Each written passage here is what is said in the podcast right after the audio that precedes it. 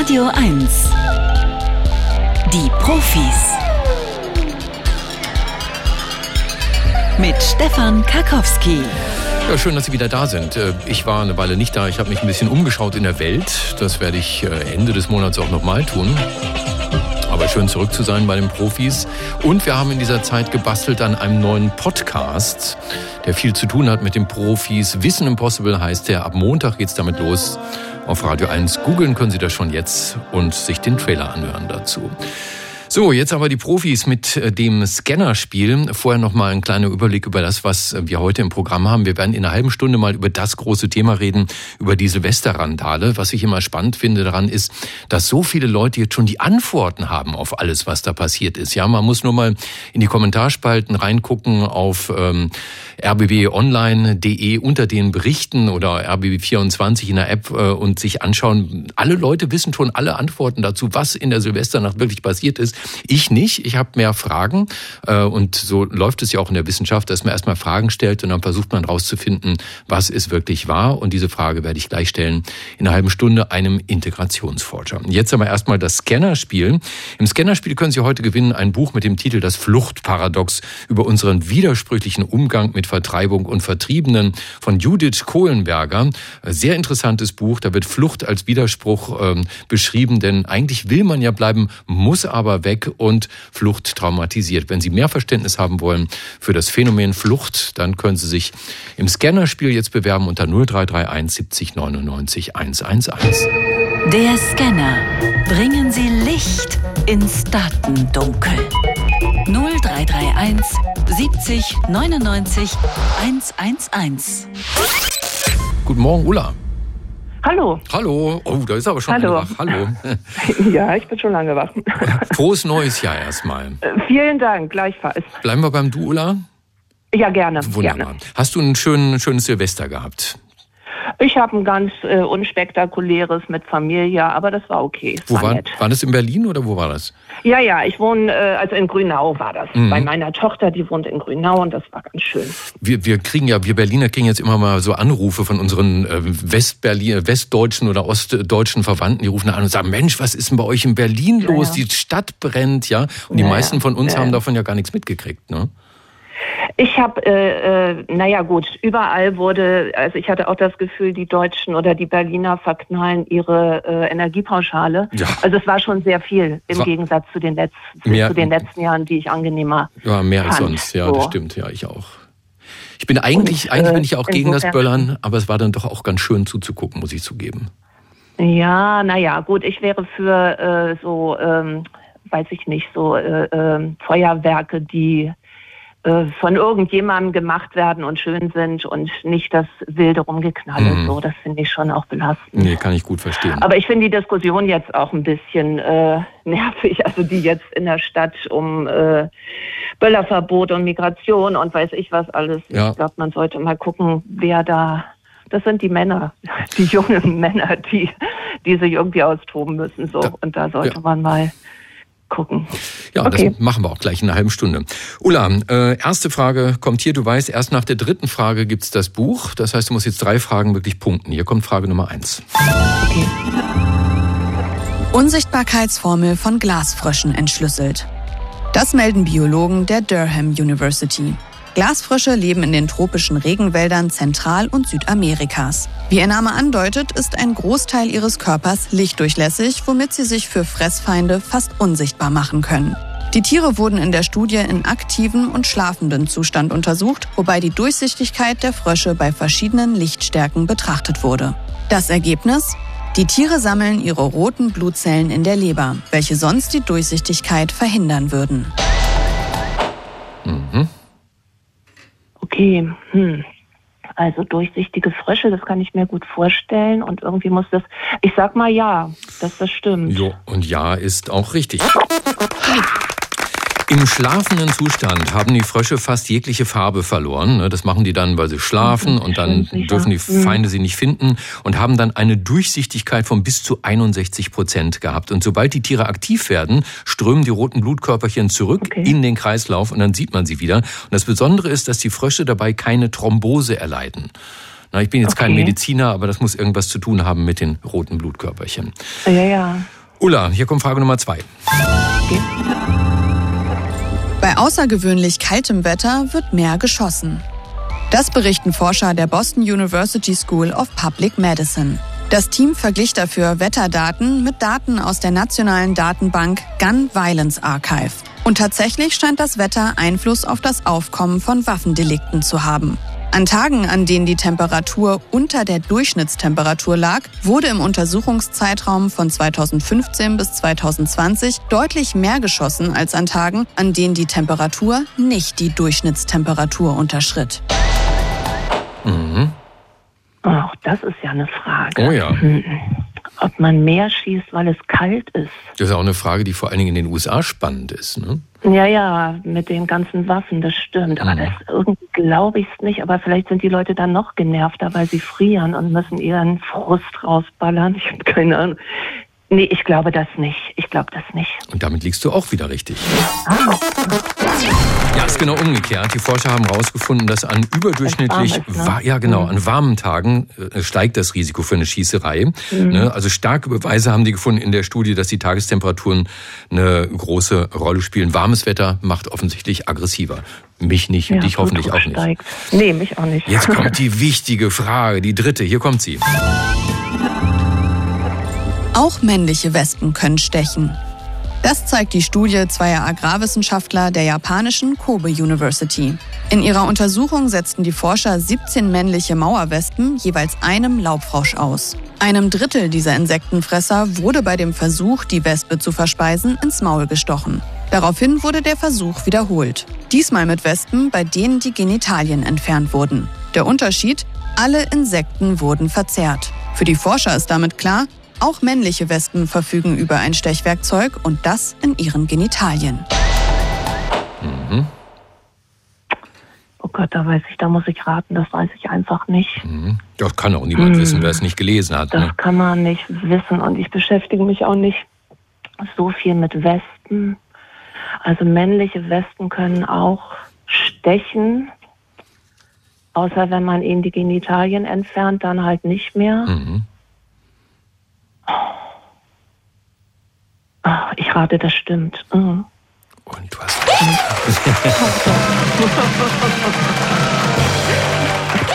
Ja, ich hoffe, hoffe, dass niemand auf falsche Ideen Super. jetzt kommt äh, für andere männliche Wesen. Bisher galt ja, dass, dass nur weibliche Wesen einen Stachel haben. Ne?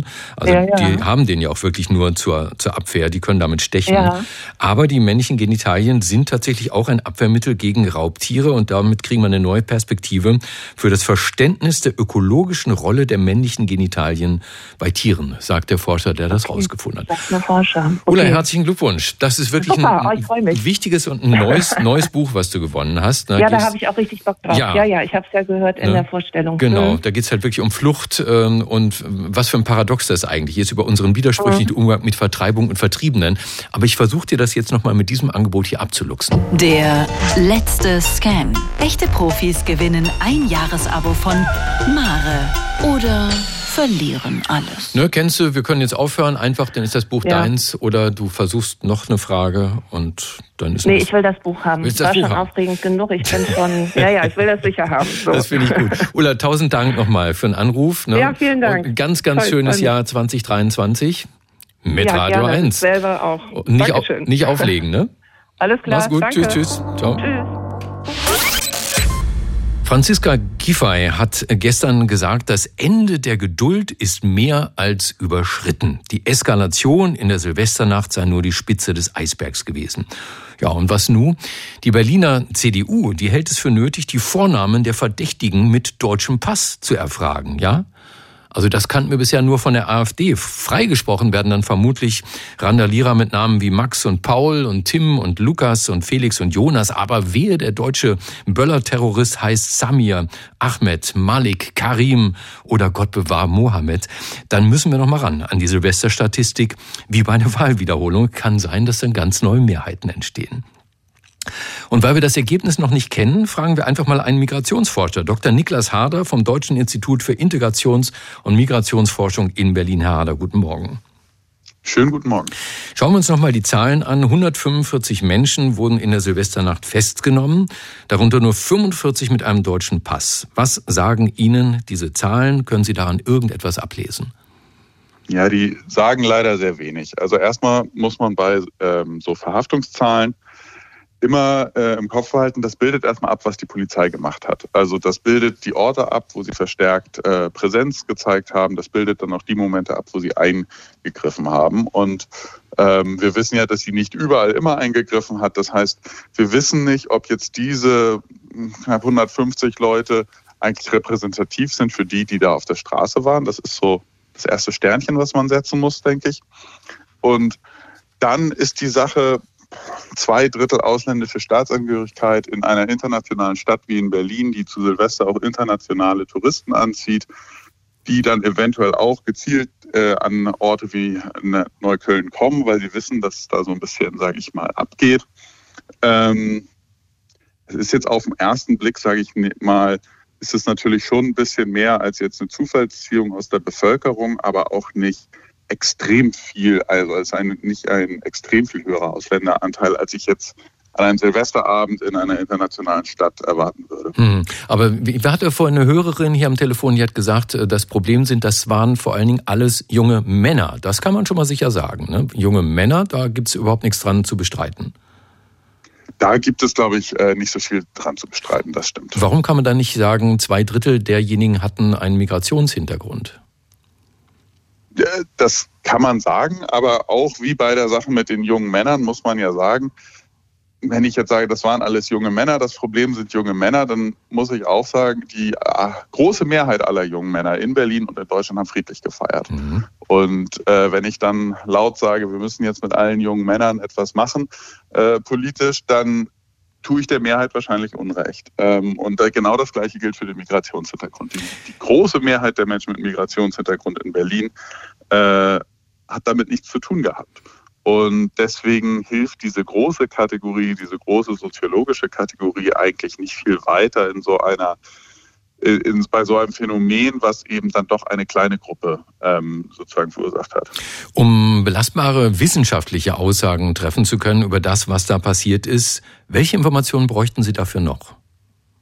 Ja, also erstmal würde ich da sehr gerne meine KollegInnen aus der Gewalt- und Jugendforschung äh, mit einbinden, weil die eigentlich die ExpertInnen sind für solche Gewaltspiralen und für solche Eskalationen und auch so, sage ich mal, Gewalt im Zusammenhang mit äh, Erlebnissen und Events.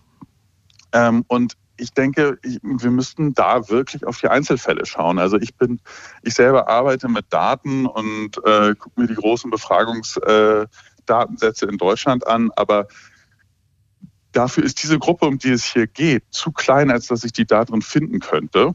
Also wenn ich jetzt sage, ich möchte irgendwie äh, 18 bis 22-jährige Männer aus Berlin mit Migrationshintergrund, die in Neukölln leben, dann habe ich vielleicht selbst in den besten Daten, die es gibt, ein bis zwei Beobachtungen und damit komme ich nicht weiter. Deswegen muss man da jetzt wirklich auf die Einzelfälle gucken und ich denke, da gibt es auch fähige Kriminologen und Soziologinnen, die ähm, die da, denke ich, die Prozesse verfolgen werden und dann mehr dazu sagen können.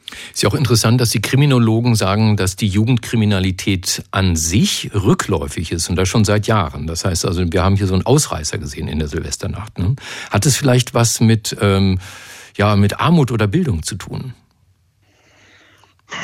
Ja, wenn auch da wieder die meisten äh, Leute, die jetzt, äh, sage ich mal, vielleicht die Schule ohne Abschluss verlassen haben oder ähm, äh, irgendwie ähm, in prekären Verhältnissen aufwachsen. Auch die meisten davon äh, sind friedlich geblieben, Silvester. Das heißt, auch das kann nicht, kann keine singuläre Erklärung sein. Und ich denke, wenn wir diese breiten Phänomene ansprechen, dann sehen wir, dass wir eben insgesamt rückläufige Jugendkriminalität haben, äh, insgesamt rückläufige Gewaltkriminalität. Ähm, und wir haben aber auch immer wieder diese Ausreißer. Es gibt immer wieder aus den unterschiedlichsten gesellschaftlichen Gruppen Ausreißer äh, im, im Thema Gewalt. Das sind dann Angriffe auf, auf PolizistInnen, Angriffe auf Feuerwehrleute. Das haben wir äh, zu Silvester, das ähm, hat man bei Demonstrationen, das hat man bei Fußballspielen. Ähm, ich, ich glaube, da kommt immer sehr, sehr viel zusammen in diesen Situationen. Und Wenn man da mit so groben Kategorien arbeitet, dann tut man einfach sehr vielen Menschen Unrecht und übersieht auch, dass der Trend ähm, in eine richtige Richtung geht. Und ich denke, die, die Politik kann sich immer nur um den Trend kümmern.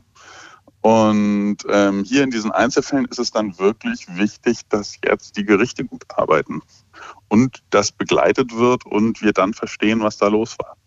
Also immer noch mehr Fragen als Antworten. Herzlichen Dank hier an Dr. Niklas Harder vom Deutschen Institut für Integrations- und Migrationsforschung in Berlin bei den Profis auf Radio 1. Schön, dass Sie bei uns waren und ein frohes neues Jahr. Ich wünsche Ihnen auch ein frohes neues Jahr. Vielen Dank. Danke. Haben Sie Avatar 2 schon gesehen? Also mir sagen ja alle über drei Stunden zu langatmig und dass der Zauber des ersten Teils nicht mehr da sei. Egal.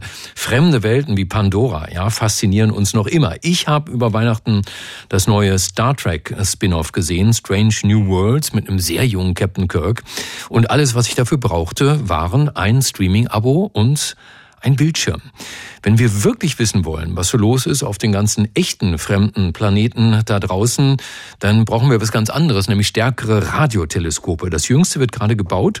Es ist so groß, dass es sich auf mehrere Kontinente verteilt. Es trägt den coolen Namen SCAR.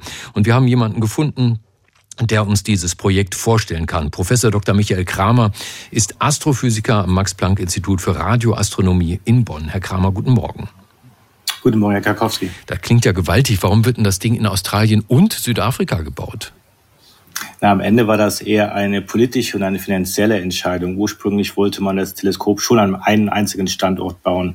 Da aber sich beide Länder sehr für den Standort eingesetzt hatten und bereit waren, auch eine erhebliche Summe zum äh, den Kosten dazu beizutragen, hat man am Ende dann entschieden, okay, man kann das Teleskop auf, auf zwei Kontinenten aufbauen am Ende hat auch die Wissenschaft was davon, denn man kann zum Beispiel eine Quelle, die dann in Australien untergeht, tatsächlich mit dem Teleskopteil in Südafrika dann weiterverfolgen. Aber wie sieht denn das, Aber, wie sieht denn das aus? Ich meine, wir kennen Teleskope wahrscheinlich als diese großen Parabolantennen und das geht ja nicht, dass man die baut zwischen Südafrika und Australien. Das ist korrekt. Also das SGA zeichnet sich dadurch aus, dass es aus vielen kleineren Teleskopen und Antennen aufgebaut wird.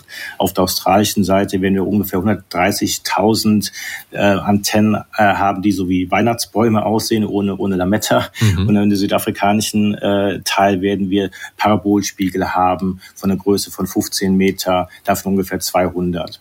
Was sind das für Gegenden? Warum sind die ausgesucht worden, wo das gebaut wird? Die sind radiostill. Die sind also so groß wie die Niederlande sozusagen, haben aber per Gesetzeslage die Auflage, dass dort keine Radioemission durch äh, Menschen erzeugt werden darf, wie zum Beispiel Mikrowellenherde oder Radiostationen oder äh, Mobiltelefone. Und ähm, das äh, macht den, äh, die Standorte entsprechend ähm, still und dafür die, für die Radioastronomie brauchbar. Wofür brauchen wir dieses neue Teleskop? Ich habe mal nachgeschaut, es gibt ja so ein Riesending in China, ein anderes in Russland, ein sehr bekanntes in Chile. Ist das jetzt wieder so ein, so ein Wettlauf der Systeme? Wer hat das Größte? Ja, wir haben ja in, in Effelsberg in der Nähe von Bonn ja auch ein recht großes. Mhm. Ähm, na, das, es gibt auf der Südhalbkugel entsprechend kein großes Teleskop, nicht so groß, wie wir es tatsächlich ähm, für diese Radiofrequenzen bräuchten. Und ähm, die Empfindlichkeit ist der entscheidende Faktor. Umso mehr wir halt in ins Weltall vordringen wollen, umso mehr von wir von den Geheimnissen verstehen möchten, umso größer muss die Empfindlichkeit sein. Und das SKA ist mit einer Größe von einem Endausbau von einem Quadratkilometer 10 bis 100 Mal größer als die existierenden Teleskope. Was sucht die Wissenschaft mit diesem Teleskop? Was wäre ein tolles Ergebnis, was dabei rauskommen könnte? Ja, es gibt immer noch Fragen, die wir noch nicht beantworten konnten, wie zum Beispiel ist die Relativitätstheorie von Albert Einstein das endgültige Wort im Verständnis der Gravitation. In dem Sinne auch, was ist zum Beispiel diese mysteriöse dunkle Energie, die das Universum auseinandertreibt in jüngster Vergangenheit oder die dunkle Materie, die wir halt äh, durch ihre Wechselwirkung mit der Schwerkraft sehen können, aber nicht im optischen oder anderen äh, Wellenlängenbereichen. Und wir glauben, dass wir mit dem SGA diese Fragen beantworten oder zum zumindest äh, dazu beitragen können, diese zu beantworten. Was für Dinge sieht man denn eigentlich mit diesem Teleskop? Sind das vor allem Daten, die gesammelt werden oder sind das wirklich Bilder im Sinne von, ja, ich gucke durch ein Fernrohr und sehe ein Bild? Ähm, wir, wir sehen natürlich äh, das Radiolicht. Das Radiolicht ist nichts anderes als ein langwelliger Teil des elektromagnetischen Spektrums. Also auch das optische Licht, das Sie mit Ihren Augen aufnehmen können, ist ein Teil des elektromagnetischen Spektrums. Hier sind wir bei sehr niedrigen Radiofrequenzen, sehr großen Wellenlängen. Das heißt, das Universum sieht bei diesen Radiofrequenzen ganz anders aus als im optischen. Und wir werden tatsächlich die Intensitäten, die wir mit dem Radioteleskop aufbauen, auch in, zu Bilder zusammenfügen. Wir können also praktisch uns ein Radioauge verschaffen, uns das Universum Universum anschauen, wie es im Radiolicht aussieht. Und da sieht man vor allen Dingen für zum Beispiel neutraler Wasserstoff das häufigste Element im Universum, das man mit keiner anderen Wellenlänge so gut beobachten kann. Und warum ist Deutschland 2015, wie ich gelesen habe, aus dem Projekt ausgestiegen? Das Ministerium hat damals äh, Kostengründe äh, zitiert. Da ging es insbesondere nicht so nur um die Kosten bei SGA, sondern insbesondere um die Kosten von anderen großen Projekten, die von Deutschland unterstützt werden. Und ähm, man hatte vielleicht auch damals das Interesse der deutschen Astronomen am Teleskop unterschätzt. Und ähm, so wurde damals aus Kostengründen halt dieser Aufstieg propagiert. Wir in der Max-Planck-Gesellschaft haben was weiter an das Projekt geglaubt und haben uns äh, weiter engagiert und können jetzt sozusagen der deutschen Community damit auch den Beitritt sichern. Herr Kramer, wenn ich jetzt als Alien irgendwo auf einem fernen Planeten da draußen in der Milchstraße äh, lebe, muss ich dann, sobald dieses Teleskop in Betrieb ist, damit rechnen, die Erde beobachtet mich, also besser nicht bei Rot über die Ampel gehen? so schöne Empfindlichkeit werden wir nicht haben. Aber tatsächlich ist eines der Ziele, sich die erdnächsten Planeten anzuschauen, ob wir da auch zum Beispiel Radiosender, äh, die ihre Sendungen ausstrahlen, auffangen können. Das Teleskop wird so empfindlich sein, dass das zum ersten Mal in der Lage sein wird, äh, eben solche äh, Radiostrahlung, die ins Weltraum sozusagen entweicht, sei es durch Radar von, von, von Flughäfen, sei es durch äh, Radiosender, erstmal aufzufangen. Also in gewisser Weise schon. Und allen Zuhörern da draußen im Universum sage ich, hier ist Radio 1. Die Sendung heißt Die Profis. Kommt zu uns. Ich lade euch gerne ein. Und das war herzlichen Dank dafür Professor Dr. Michael Kramer, Astrophysiker am Max-Planck-Institut für Radioastronomie in Bonn. Herr Kramer, danke, dass Sie uns SCAR vorgestellt haben und ein schönes neues Jahr. Das wünsche ich Ihnen auch. Vielen Dank, Herr Karofsky. Danke. Ich nehme mal an, ich bin da keine Ausnahme. Ich habe tatsächlich über die Feiertage inklusive Silvester ein paar Pfund zugenommen, weshalb es mir jetzt genau wie ziemlich vielen von Ihnen auch geht. Wir wollen den Speck wieder loswerden. Jeder weiß ja im Prinzip, wie das geht. Also viel Bewegung, Sport, nicht zwischendurch naschen, keinen oder wenig Alkohol trinken, wenig Fleisch und so weiter. Es ist komisch, dass einem das immer noch so schwer fällt, die Ernährung dann nach den Feiertagen wieder umzustellen. Eigentlich sollte uns das leicht fallen, denn Ernährung hat viel mit der Psyche zu tun tun. Was wir essen, bestimmt sogar unser Verhalten. Rausgefunden hat das jetzt eine Neurowissenschaftlerin, die die Abteilung Neurowissenschaft der Entscheidung und Ernährung leitet am Deutschen Institut für Ernährungsforschung, Professor Dr. Soyoung Park. Frau Park, guten Morgen. Schön, dass Sie bei uns sind. Guten Morgen. Wie haben Sie das rausgefunden? Welches Experiment haben Sie dafür gemacht? Wir haben die Probanden zu uns eingeladen, und zwar zweimal, und haben unterschiedliche Essen gegeben. Und die unterschiedlichen Essen ähm, hatten unterschiedliche Zusammensetzungen im Sinne von Protein und Kohlenhydrate. Und einmal haben wir mehr Protein gegeben, das andere Mal mehr Kohlenhydrate. Und haben dann geschaut, wie sich die Blutwerte verändern und wie sie sich anders verhalten. Mhm. Ähm, helfen Sie mal mit Protein und Kohlenhydrate. Was ist das umgesetzt in Essen?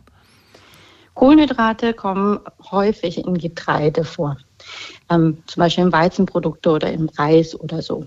Protein ganz häufig im Fleisch, Fisch, auch Milchprodukte, ähm, ja, und auch viel in Legüm, also Bodenprodukte oder Erbsen und so weiter. Mhm. Und ähm, wenn wir aber mehr Protein ähm, zu uns nehmen im Vergleich zu Kohlenhydrate, dann verändert sich sogenannte Aminosäurenwerte in unserem Blut. Und die ja. Mhm. Mhm. Und diese Aminosäure, insbesondere Tyrosin, kann ins Blut, ins Gehirn gelangen ähm, und kann dort als ähm, Neurotransmitter Dopamin umgewandelt werden. Ja, und das verändert dann tatsächlich unser Verhalten. Wie haben Sie das denn herausgefunden? Wir haben den Probanden gebeten, unterschiedliche soziale Entscheidungen zu treffen. Und bei uns ähm, haben, die, ähm, haben wir beobachtet, wie sie reagieren, wenn sie Unfaires erfahren. Also nehmen wir mal an, wenn Sie zum Beispiel unterschiedliche Lohn bekommen, als Sie Mitarbeiter haben oder wenn Sie anders Geld aufgeteilt bekommen. Sehr gutes Thema. Und dann haben wir festgestellt, dass wenn Sie mehr Protein gegessen haben, tatsächlich toleranter sind, wenn sie Unfairness erfahren. Also das, was wir zum Essen gegeben haben, hat dazu geführt, dass ein und dieselbe Person ganz andere Verhalten gezeigt hat.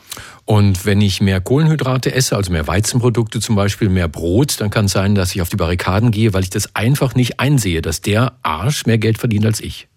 Sozusagen, ja. Mhm. Also die Probanden waren auf jeden Fall sensibler. Auf. Wie groß waren denn die Unterschiede, wie signifikant? Das ist eine sehr gute Frage. Es war signifikant, aber die Unterschiede waren nicht sehr groß. Würden Sie trotzdem sagen, dass man jetzt ganz klar daraus eine, eine Schlussfolgerung, ein Fazit äh, nennen kann, das generalisierbar ist? Auf jeden Fall. Also die Veränderung, und wir wissen auch, wieso das so ist, also dass es durch diese Aminosäure äh, passiert und dass wir überhaupt eine Möglichkeit haben, durch die Ernährung unser Verhalten zu ändern. Ähm, wir haben jetzt mittlerweile einige Folgestudien durchgeführt und wissen auch, dass es von verschiedenen Sachen abhängen kann. Zum Beispiel, wie viel Körperfett eine Person hat oder ähm, wie viel Gewicht und andere, wie insulinsensitiv die sind und so weiter und so fort. Hat es vielleicht auch damit zu tun, wie tolerant oder intolerant die Probanden vorher schon waren? Das ist eine sehr gute Frage. Das ähm, konnten wir ausschließen, weil wir die gleiche Person zweimal eingeladen haben. Und sie konnten auch nicht wissen, in welche Essen sie gerade bekommen haben, weil wir ganz bunte, ein ganz großes äh, ähm, Frühstücksbuffet gegeben haben. Mhm. Und was ich auch spannend fand, nachdem Sie Ihre Studien zu den Frühstücksexperimenten veröffentlicht hatten, haben sich bei Ihnen Evolutionsbiologen gemeldet. Was haben die gesagt? Sie haben die Frage gestellt, ihr zeigt, dass Ernährung unterschiedliche soziale Verhalten hervorruft. Wieso sollte es denn so sein? Und dazu hatte ich keine Antwort. Ich hatte diese Verhalten ausgesucht, weil ich wusste, dass es von Dopamin abhängig ist, aber diesen großen Bild hatte ich nicht. Und die hatten aber eine Erklärung ähm, und die geht nämlich so. Als die Menschen Jäger und Sammler waren, ähm, kam die Ernährung äh, sehr proteinreich und kam in ja, so großen also Big Chunks sozusagen. Man ging jagen. Und der Druck, das Essen zu teilen, war viel größer. Dann hat es auch niemandem ausgemacht, ob mein Nachbar ein Haps mehr gegessen hat oder nicht. Sehr interessant. Würden Sie denn sagen, dass wir daraus etwas für unser Leben ableiten könnten oder ist der Unterschied dann doch zu klein?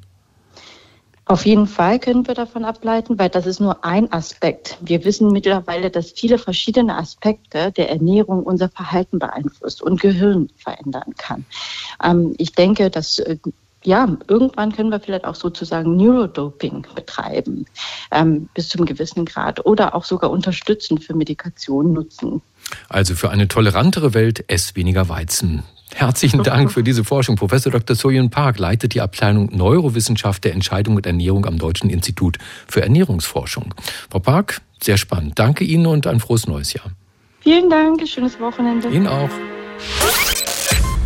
Manchmal sind es die kleinen Dinge im Leben, die von der Forschung ganz groß gemacht werden, weil man dann etwas entdeckt, von dem man gar nicht gedacht hat, dass es möglich ist. Also, wenn Sie Tier sind und beengten Lebensraum haben, dann sorgen Sie natürlich dafür, dass Ihre Ausscheidungen möglichst weit von Ihrem Zuhause entfernt sind. Das geht ja den Tieren nicht anders als den Menschen. Wir wollen einfach nicht mit der eigenen Kacke zusammenleben. Aber es gibt da offensichtlich eine Ausnahme, nämlich eine ganz bestimmte Meeresmuschel, die ihren Kot dazu nutzt, um kleine kleine Türmchen zu bauen. Warum sie das macht, hat jetzt eine Autorin rausgefunden in einer Studie von ähm, einem Museum in Chicago, eine Forscherin. Und diese Studie haben wir jemandem gezeigt, der, glaube ich, diese kleinen Tiere ganz schön doll lieb hat.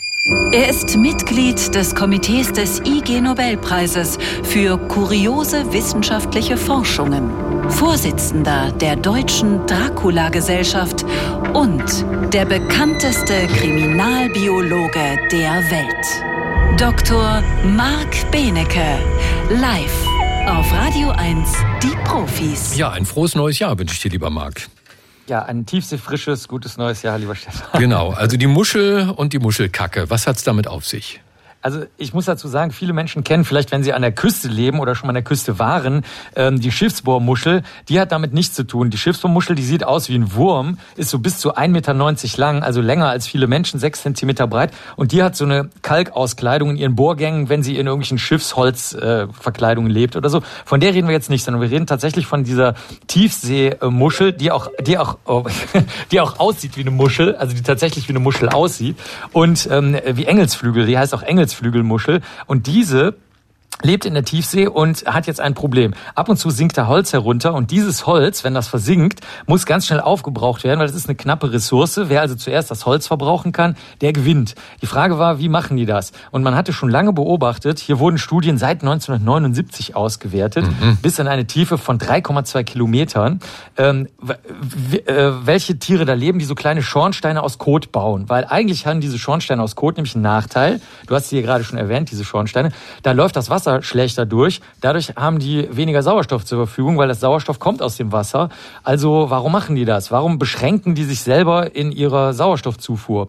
Und dann haben die Kollegen und Kolleginnen jetzt künstlich Holz versenkt einerseits, haben andererseits aber auch äh, die äh, andere alte Studien angeguckt. Ach übrigens, ich muss mal sagen, wie die heißen die Tiere. Die haben wunderschöne Namen. Zum Beispiel Xylophaga oder eine andere Art heißt Xylonora corona. Also wunderschön, so könnte man seine Kinder nennen. Auf jeden Fall. Diese, wenn, ja, man, ne? wenn man Ochsenknecht heißt mit Nachnamen.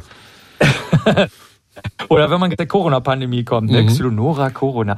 Und ähm, was die Tiere in Wirklichkeit machen, ist folgendes. Sie bauen aus ihren Kotpellets, die sie abgeben, tatsächlich dieses Türmchen, also diesen kleinen Schornstein.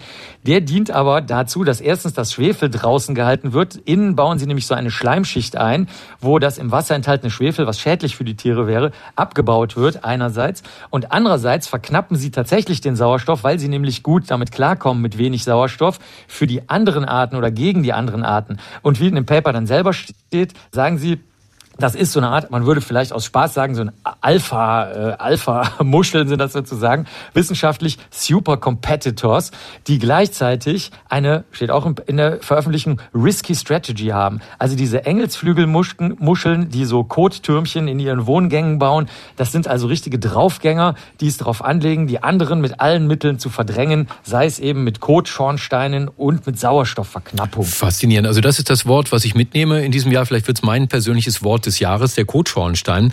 Äh, und jetzt müssen wir noch mal zu deinem Telefon kommen, das gerade geklingelt hat. Es war wahrscheinlich der Zimmerservice, der sagt, Herr Benecker, um 11 Uhr war Auschecken angesagt. Es ist jetzt 11.16 Uhr. Wann gedenken Sie denn, Ihr Zimmer zu verlassen? Das hast du, das hast du sehr richtig erkannt. Ich bin, ich bin hier in Gera und da wird um 11 Uhr ausgecheckt. So sieht das aus. Alles klar, mein Lieber. Bis Samstag, ne? Danke. Bis Samstag. Ciao, ciao. Das war Dr. Marc Benecke live auf Radio 1 die Profis. Also ich kann es ja kaum fassen. Kaum ist man mal ein paar Wochen nicht da, da wird schon wieder über Covid diskutiert. Ich habe gedacht, frei nach Christian Drosten, die Pandemie ist vorbei. Die Menschen schütteln wieder fleißig Hände, gehustet wird wieder frei nach vorne und nicht mehr in die Armbeuge. Äh, und Masken ist wieder was für Karneval, glauben die meisten. Doch jetzt kommt China. Ab morgen dürfen sie wieder ungetestet und ohne Hotelquarantäne in China einreisen als Geschäftsreisender, also in das Land mit den allermeisten Covid-Kranken derzeit. Touristenvisa gibt's bisher noch nicht. Und die Chinesen kommen umgekehrt wieder verstärkt zu uns. Die Zahl der Flüge wird zunehmen. Ob wir uns deswegen Sorgen machen sollten, das frage ich die Direktorin des Instituts für Virologie an der TU München, Professor Dr. Ulrike Protzer. Frau Protzer, guten Morgen. Halt, da hatte ich den falschen Regler eben auf. Hier sind Sie jetzt nochmal. Guten Morgen, Frau Protzer. Guten Morgen. So, was wissen Sie denn aus China? Ist die große Covid-Welle da nicht bald schon wieder vorbei? Ich meine, so eine Durchseuchung, wie lange dauert das denn? Also ganz offizielle Daten aus China gibt es ja leider kaum oder eigentlich gar nicht. Ähm, wir selbst haben sehr enge Kollaborationen mit äh, chinesischen Wissenschaftlern und sind da eigentlich so fast wöchentlich im Austausch, sodass man ein bisschen die Situation mitbekommt. Und da war es schon so, dass in den letzten Wochen seit der Eröffnung sich wahnsinnig viele Menschen angesteckt haben. Das war auch zu befürchten, zu erwarten. Aber diese Wellen waren eben zunächst in den großen Städten. Und was man jetzt erwartet, ist, dass die Wellen übergreifen auf die ländliche Region, weil mit dem chinesischen Neujahrsfest einfach sehr viele Menschen in den großen Städten leben, aufs Land fahren, wo ihre älteren Verwandten leben. Wann ist das? Das ist jetzt. Die mhm. fangen jetzt heute an zu reisen. Mhm. Und das macht einem natürlich schon Bauchschmerzen, denn die Krankenhausversorgung in China ist lange nicht so gut wie bei uns und viele der Älteren sind leider noch nicht ausreichend geimpft, sodass man da schon ja wirklich humanitär im Moment Bauchschmerzen hat. Für China ein Riesenproblem, äh, aber jetzt tun alle so, das wäre auch für uns ein Problem, also in der EU, auch für Deutschland und fordern eine Testpflicht für Menschen, die aus China einreisen. Klar ist natürlich grundsätzlich Vorsicht besser als Nachsicht, aber was meinen Sie, bringt das jetzt noch was, wo bei uns fast jeder schon Covid hatte oder zumindest dagegen geimpft ist? Ich denke schon, denn wir wissen im Moment ja nicht wirklich, was in China zirkuliert, welche Varianten in, China zirkulieren. Und ich glaube, eine Testpflicht, bevor man ins Flugzeug steigt, macht schon sehr viel Sinn. Anders, denn sonst haben Sie ja das Risiko, dass derjenige, der infiziert im, im Flugzeug sitzt und dann natürlich auch Mahlzeiten zu sich nimmt, dass der einfach viele andere infiziert und die kommen dann her und werden eventuell hier krank. Das macht dann wieder Probleme mit Versicherungen und so weiter. Also ich glaube, das ist schon eine sehr sinnvolle Maßnahme. Schnelltest oder PCR? Unbedingt PCR-Test, denn der Schnelltest, der spricht einfach zu spät an. Der spricht erst zwei, drei Tage später an und dann hat man halt die hauptansteckende Phase schon vorbei. Also Testpflicht halten Sie für richtig, weil wir noch nicht wissen, welche Virusmutationen darüber kommen könnten aus China. Zum einen das und zum anderen, weil sie natürlich auch nicht Menschen, die dann hier krank werden, einreisen haben wollen. Mhm. wenn Sie mal rechnen, wenn sich in Peking, wenn die Schätzungen stimmen, in den letzten vier Wochen 50 Prozent der Bevölkerung angesteckt haben, dann heißt es ja, dass zu jedem gegebenen Zeitpunkt circa 10 bis 15 Prozent angesteckt sind. Und wenn die dann in den Flieger steigen, sind das einfach auch viele, vor allem wenn die das Virus dann eben noch weitergeben an die restlichen. Reicht es denn dann eine Testpflicht für Chinesen einzuführen. Ich meine, kommt die eigentliche Gefahr nicht derzeit aus den USA? Ich höre, dass dort Corona unterwegs ist mit einer neuen Variante namens XBB 1.5, so ansteckend wie noch nie. Was wissen Sie darüber? Das ist absolut richtig. Also neue Varianten gibt es natürlich äh, nicht nur in China, sondern gibt es auch in anderen Ländern, zum Beispiel eben in den USA, wo sich diese XBB 1.5 Variante sehr schnell ausbreitet. Auch da weiß man ehrlich gesagt noch sehr wenig darüber was, wozu es erste Daten gibt es, dass dieses Virus stärker an seinen Rezeptor bindet, also einfach besser noch die Zellen infizieren kann und damit ansteckender wird. Und das ist dann wieder der Vorteil, den es gegenüber bisherigen Varianten hat. Was es nicht zu tun scheint, und da muss man vorsichtig sein, sind präliminäre Daten, ist eine stärkere eine Immunescape zu machen. Also die Immunantwort scheint genauso zu halten wie jetzt zum Beispiel bei der XBB-Variante, die jetzt in Singapur war oder anderen, die gerade zirkulieren. Nun haben ja viele den Satz von Christian Drosten als so eine Art äh, Freispruch empfunden. Die Pandemie ist vorüber, die Corona-Pandemie, und äh, jetzt werden überall auch anders die Maskenpflichten aufgehoben, auch in Berlin und Brandenburg im öffentlichen Nahverkehr ist es bald zu weit. Was halten Sie davon angesichts dieser Situation? Christian hat ja nicht gesagt, die Infektionen sind vorbei, mhm. sondern er hat gesagt, wir sind an dem Übergang von einer pandemischen in eine epidemische Phase. Eine Epidemie sind aber immer noch Infektionen. Und das ist ja nur ein bisschen eine Frage der Definition. Das heißt, wenn ich mich weiter vor Infektionen schützen will oder andere gefährdete Menschen schützen will, dann macht natürlich die Maske weiterhin Sinn. Ob man die jetzt freiwillig trägt oder ob man die verpflichtend trägt, das ist, glaube ich, eine politisch-rechtliche Entscheidung, nicht so sehr eine medizinische. Die aktuelle Corona-Lage besprochen mit der Direktorin des Instituts für Virologie an der TU München, Professorin Dr. Ulrike Protzer. Frau Protzer, danke dafür. Ihnen ein schönes neues Jahr und ein schönes Wochenende auch noch. Dankeschön, Ihnen auch. Tschüss. Radio 1. Marias Haushaltstipps. Fensterbilder und hartnäckige Verschmutzungen am Fenster lassen sich hervorragend mit einem Ceran-Kochfeldschaber entfernen. Radio 1 Die Profis. Mit Stefan Karkowski